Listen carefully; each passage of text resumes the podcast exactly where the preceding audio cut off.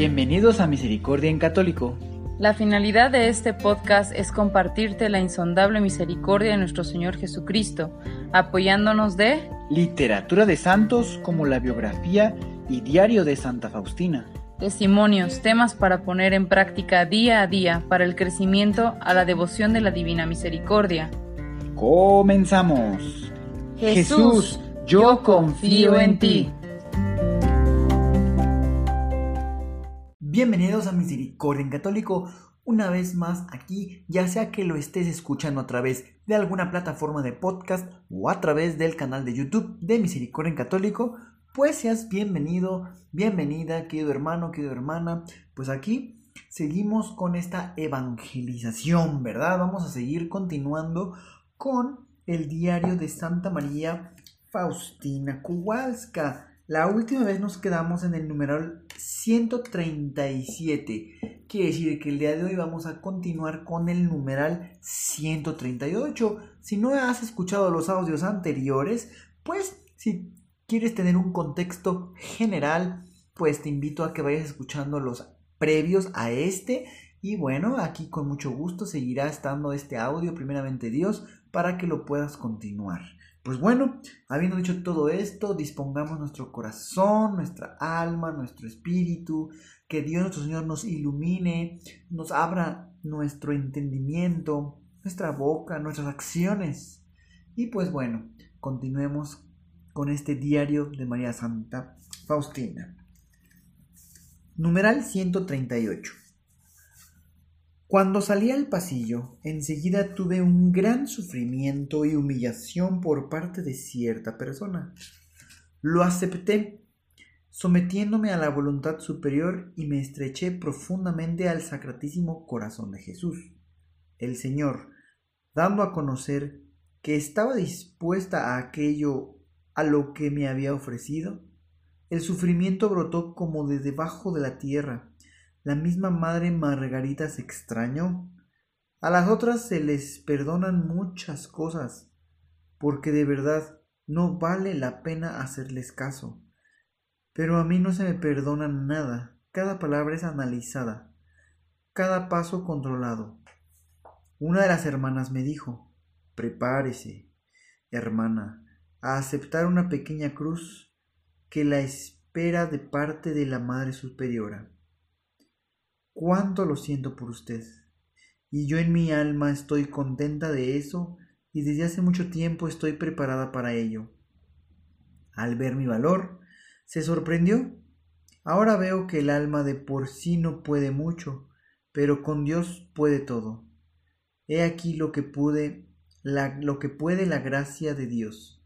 Son pocas las almas que siempre están atentas a la inspiración de Dios pero aún menos numerosas son las almas que siguen fielmente la inspiración de Dios.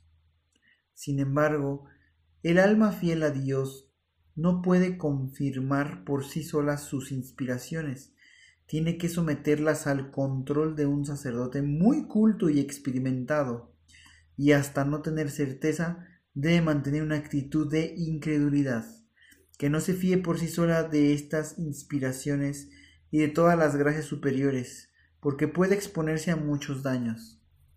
Aunque el alma distingue enseguida las inspiraciones falsas de las que proceden de Dios, no obstante debe ser prudente, porque hay muchas cosas dudosas.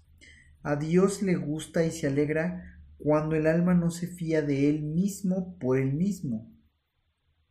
Porque lo ama, es prudente y pregunta. Ella misma busca ayuda, para asegurarse de que quien obra en ella es verdaderamente Dios, y al asegurarse por un confesor instruido, esté tranquila y se entregue a Dios según sus indicaciones, es decir, según las indicaciones del confesor.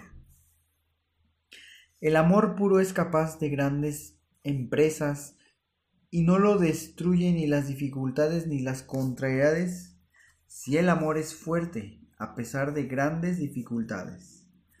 También es perseverante en la vida cotidiana, gris, monótona.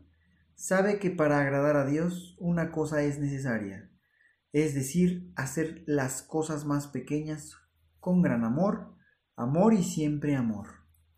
El amor puro no se equivoca, tiene singularmente mucha luz y no habrá nada que no agrade a Dios. Es ingenioso en hacer lo que es más agradable a Dios y no hay nadie que lo iguale. Es feliz cuando puede anonadarse y arder como un sacrificio puro. Cuanto más se entrega, tanto más es feliz. Además, nadie sabe presentir los peligros desde tan lejos como él. Sabe quitar la máscara y sabe con quién trata. Pero mis tormentos están llegando a su fin. El Señor me da la ayuda prometida. La veo en dos sacerdotes, es decir, en los padres András y Sopoc. Durante los ejercicios espirituales, antes de los votos perpetuos, por primera vez fui tranquilizada profundamente y después fui guiada en la misma dirección por el padre Sopoco. En esto se cumplió la promesa del Señor. Cuando fui tranquilizada e instruida sobre cómo avanzar por estos caminos de Dios, mi espíritu se recogió en el Señor y me parecía que no caminaba sino que corría. Me fueron desatadas las alas para el vuelo, empecé a volar hacia el ardor mismo del sol y no bajaré hasta descansar en aquel, en el cual mi alma se sumergió para la eternidad y me entregué completamente a la influencia de la gracia. Son grandiosos los descensos divinos hacia mi alma no me retiro ni me excuso, sino que me ahogo en él, como en mi único tesoro. Soy una sola cosa con el Señor. En cierto modo desaparece el abismo entre nosotros, el Creador y la criatura. Durante unos días mi alma estaba en casi continuo éxtasis. La presencia de Dios no me abandonaba ni por un momento y mi alma permanecía en una continua unión amorosa con el Señor. Sin embargo, eso no me impedía cumplir mis deberes. Sentía que era transformada con el amor, ardía toda, pero sin daño. Me sumergía continuamente en Dios. Dios me atraía hacia sí con tal fuerza y fortaleza que en algunos momentos no me daba cuenta de estar en la tierra. Durante mucho tiempo había reprimido la gracia de Dios y la había temido. Ahora Dios mismo, por medio del Padre András, eliminó todas las dificultades. Mi espíritu fue dirigido hacia el sol y floreció en los rayos por sí mismo.